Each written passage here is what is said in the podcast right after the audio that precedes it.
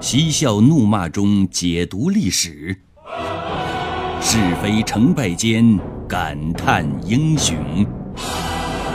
请听《汉朝那些事儿》。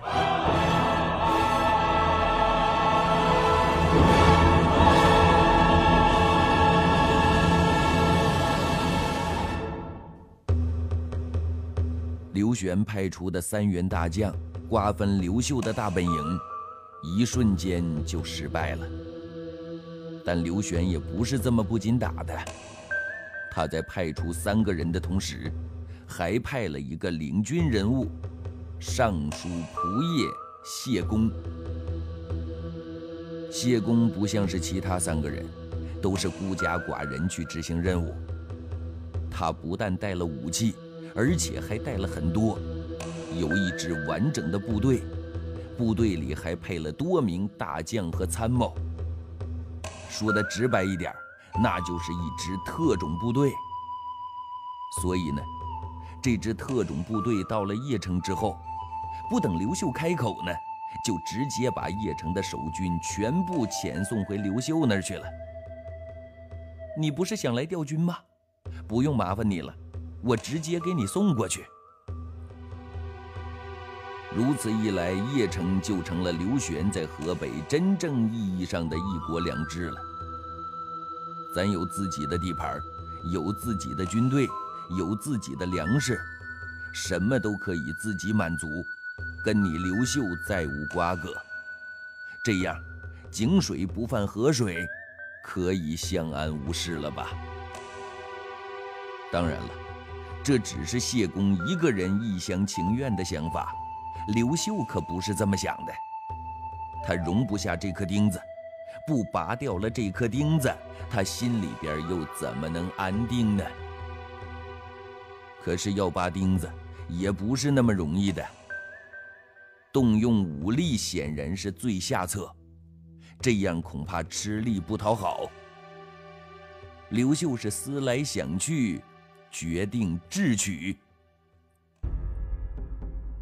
俗话说：“射人先射马，擒贼先擒王。”刘秀通过分析得出了这样的结论：要想除掉谢公，就必须要先剪其羽翼。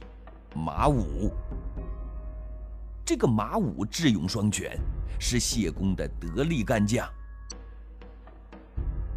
现代企业的许多人呢，都流行跳槽。其实大家跳槽的目的无非有两个：一是为了能获得更好的待遇，二是为了能得到更大的发展空间。否则呢，这么跳来跳去的，又为什么呀？显然刘秀就很精通这一点。为了能把马武挖到手，他是不择手段。他有事没事的就找马武去套近乎，而且呢，多次的宴请马武。马武一开始特别的防备着刘秀，毕竟各为其主啊。但是刘秀请的多了，他又不好总是拒绝。于是呢，他还是去赴宴了。他如果知道这一次赴宴两个人会擦出爱的火花来。一定会再多穿几层防弹衣的。酒过三巡，刘秀搭着马武的肩膀，说了一句特别爷们儿的话：“以后啊，我们就是亲兄弟。”这马武一听，那个感动啊，哗哗的淌眼泪。接着，刘秀握着马武的手，又说了一句特别给力的话。上古和渔阳拥有天下一流的骑兵，以后都交给你来指挥。马武一听更感动了，除了眼泪在流，鼻涕都流下来了。刘秀的第三句话是彻底征服了马武。我手下的将领加在一块儿，也比不上你一个马将军呐。马武立马举起双手：“行了行了，大王别再说了，以后我唯您马首是瞻就是了。”就这样，刘秀通过糖衣炮弹成功收复了马武，就等于剪断了谢公的羽翼。接下来就该对谢公下手了。一天，他派人送了一封信给谢公，中心内容只有一句：联合抗敌。具体策划是这样的：我负责杀敌人，斩杀敌人的主力部队，你呢？负责去捡战利品，协助我拿下敌人后方的一座城。我一打败敌人的主力部队，后方城里的敌人肯定是望风而逃，到时候所有的战利品都归你了。谢公一听，这不天上掉馅饼的好事吗？那他当然乐意干了。结果按照刘秀所约定的那样。刘秀打败了敌人的主力之后，谢公赶紧派兵到后方一看，事情果然不出刘秀之所料，敌人早就逃之夭夭了。空城市的战利品是不捡白不捡的，谢公马上带领主力部队去搬取战利品。可哪知道啊！正当他们一个个捡的嘴都咧开，笑得脸上都开了花的时候，敌人进行了猛烈的反扑，结果谢公部队是大败而归呀。没办法了，偷鸡不成蚀把米，谢公只好率领残兵败将，回了大本营了。但是当谢公赶到城下的时候，突然发现情况不对。杀人魔王吴汉又出现了。谢公喊出了一句：“吾中了刘秀之计。”话音还没落呢，吴汉的剑已经刺穿了他的脖子。就这样，刘秀施展了多种本事，一一化解了刘玄的三板斧。而纸老虎刘玄的三板斧过后。就再也没有什么招可用了，接下来就是刘秀大展手脚的时候了。刘秀化解了刘玄的阴风邪招，并不代表他从此就可以在河北坐享其成、无忧无虑了。相反，河北的局势还处于四分五裂、极度混乱的状态。当时在河北，除了刘秀，还有铜马、大同、高胡、由来、青毒、武孝、武藩、武楼等二十多支部队，总人数加起来超过百万。一百万呢，这是个什么样的天文数字啊？想必大家都清楚吧？曹操在赤壁的时候，号称他是百万大军。人人头一边，可以使江水截流，从中可想而知，他们的存在对刘秀的威胁太大了。他们个个都像猛虎一样，出来咬一口就闪人，叫你防不胜防啊。而刘秀如果不采取行动，任其为所欲为，那么他非但会被咬得遍体鳞伤。而且还有重蹈覆辙的危险。如何虎口拔牙呢？这是刘秀需要面对的。如果把刘玄比喻成是内，那么河北的这些义军就是外。刘秀采取的是安内先攘外的策略，而攘外的过程当中呢？刘秀虽然采取的是三步跨栏、跳跃式发展的战略，但是整个过程却被他演绎的是跌宕起伏、荡气回肠。刘秀的第一步是釜底抽薪。釜底抽薪这句话呀，出自北齐魏收为侯景判夷良朝文：“抽薪止沸，剪草除根。”古人还说呀：“故以汤止沸，沸乃不止；称之其本，则去火而已矣。”什么意思呢？这比喻的其实很浅显了，道理说的十分清楚。水烧开了，你再兑开水进去，那是不可能让水温降下来的。根本的办法就是把火撤掉，水温自然就降下来了。这个计策用于军事，是指对强敌不可用正面作战取胜，而应该避其锋芒，削减敌人的气势，再趁机取胜的谋略。釜底抽薪的关键是在于抓住主要矛盾。很多时候呢。一些影响战争全局的关键点，恰恰是敌人的弱点。指挥员要准确判断，抓住时机，攻敌人的弱点。比如粮草辎重，如果能趁机夺过来，敌军就会不战自乱。公元二十四年秋天，刘秀开始了攘外之旅。都说枪打出头鸟，刘秀首先把目标对准河北势力最大的义军——铜马。铜马来自山东，和赤眉的关系可以用亲密无间来形容，而两者的兴衰是此消彼长啊。最开始赤眉是强大之极，随着赤眉的慢慢衰弱，铜马是越来越强大。最后，铜马甚至到了唯我独尊的地步。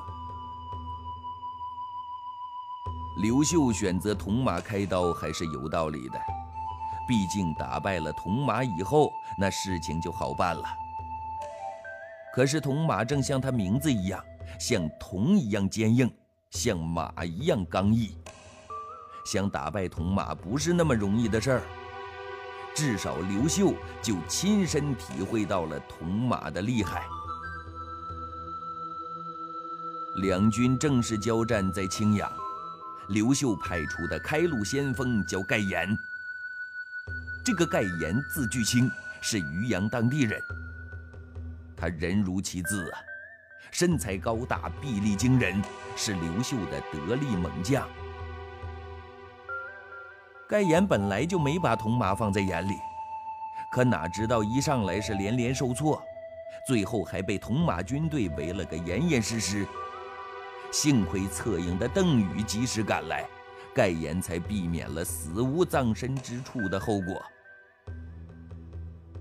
听说盖岩失利之后，刘秀的另一员猛将姚七主动请缨去挑战铜马，结果也被铜马围着打。如果不是刘秀亲率大军来救援，那后果将不堪设想。接连的失利让原本激动的刘秀冷静了下来，他不再和铜马进行硬碰硬的交锋了，而是选择安营扎寨、按兵不动，静思制敌良策。让刘秀想不到的是，就在他闭门思过的时候。铜马却仿佛一刻也不得安宁似的，天天来叫阵，时时来挑战。刚开始，刘秀感到很烦躁啊，甚至准备和铜马决一死战。但是转念又一想，敌人这样想决战，除了接连打了几个胜仗之外，应该还有别的因素在里面。于是他通过仔细观察、多方位的调查，很快就得出结论了：敌人急于求战，那是因为粮草供应不足。哦，粮草的问题就是铜马的命门之所在呀！只要坚守不出，打持久战、打消耗战，那铜马是必败无疑呀！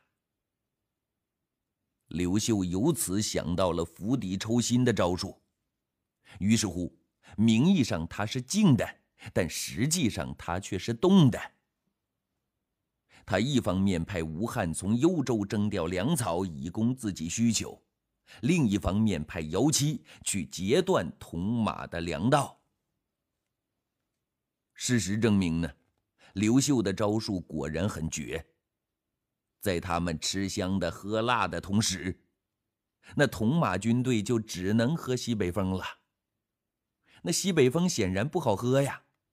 坚持了一个月之后，铜马军队就开始撤军了。凡是打仗的人都知道，撤军也是一门学问，很深的学问。诸葛亮死了之后，为了防止魏军的趁机追杀，就曾弄出真假诸葛亮来吓唬司马懿。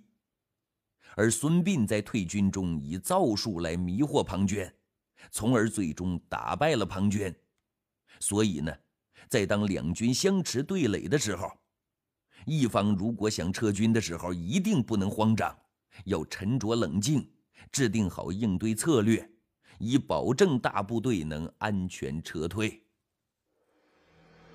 可是，作为野草部队，铜马军可就不一样了。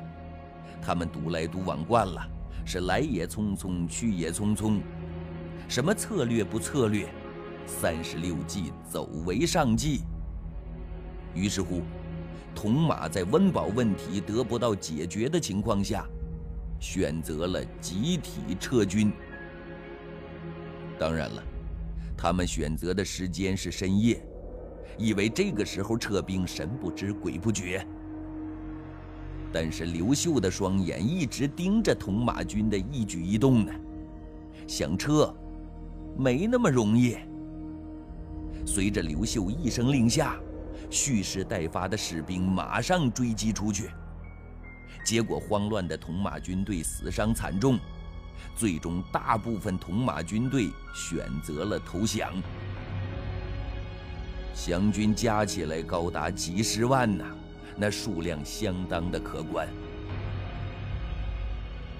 为了降军能够死心塌地地归心于自己，刘秀采取的战略和当年项羽的战略方针完全相反。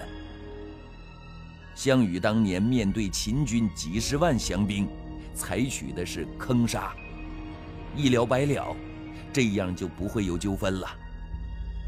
但结果是杀了秦军的降兵，负了天下百姓的心，也伤了自己，最终被刘邦后来居上，拉拢人心，取得了最后的胜利。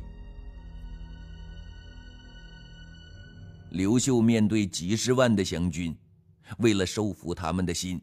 采取了双管齐下的方针措施，本着疑人不用、用人不疑的原则，封铜马各为将帅为列侯，以稳定铜马将士的心。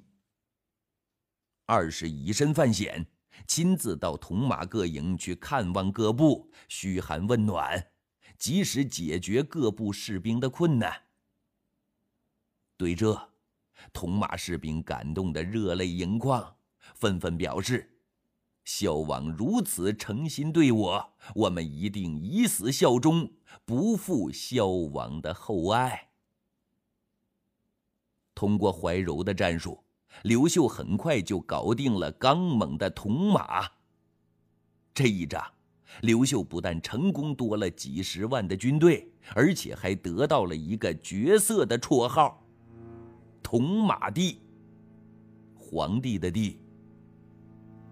这从另一个侧面说明了这支力量的强大，铜马也是支撑着刘秀后来能够称帝的主力。釜底抽薪，事半功倍，巧用智慧，名利双收。刘秀充分展现了自己的应战能力和收心能力。第一战胜利之后。刘秀并没有小富即安，马上走出第二步，反客为主。反客为主啊，原本的意思是指在日常生活当中，客人跟主人的位置到了，客人的行为举止俨然是主人，而主人反而救了客位。这一计在军事战略方面，往往反映在同盟军当中。其主导地位的是主盟者，反被颇费心思的从盟方所支配、所戏弄，从而落入从盟者设计的圈套当中。刘秀接下来呢，要对付的第二个对手是一支联合部队。这支联合部队是以清毒为首，再加上一部分赤眉军，还有上将大同吴藩，总兵也有十几万，都聚集在射犬。这支联合部队也不是吃素的呀。刘秀的先锋部队由耿纯带领，结果他们才安好营、扎好寨，敌人就来了个夜袭。耿纯一点防备都没有，好在面对从天而降的敌人，耿纯表现出了一名超级将领的素质，不但临危不乱，还想出了一个奇招，以其人之道还治其人之身。在火光冲天当中，他命令各营不准乱，自己带着两千精锐铁骑去偷袭敌人的后营。结果可想而知，正认为得手的敌人突然看到自己的大本营火光冲天，吓得是屁滚尿流，赶紧回兵相救。耿纯也因此而解了自己大本营的围。这是敌人的绝好机会，他们却浪费了。接下来，随着刘秀的主力部队到来，青毒等联合军就只有挨打的份儿了。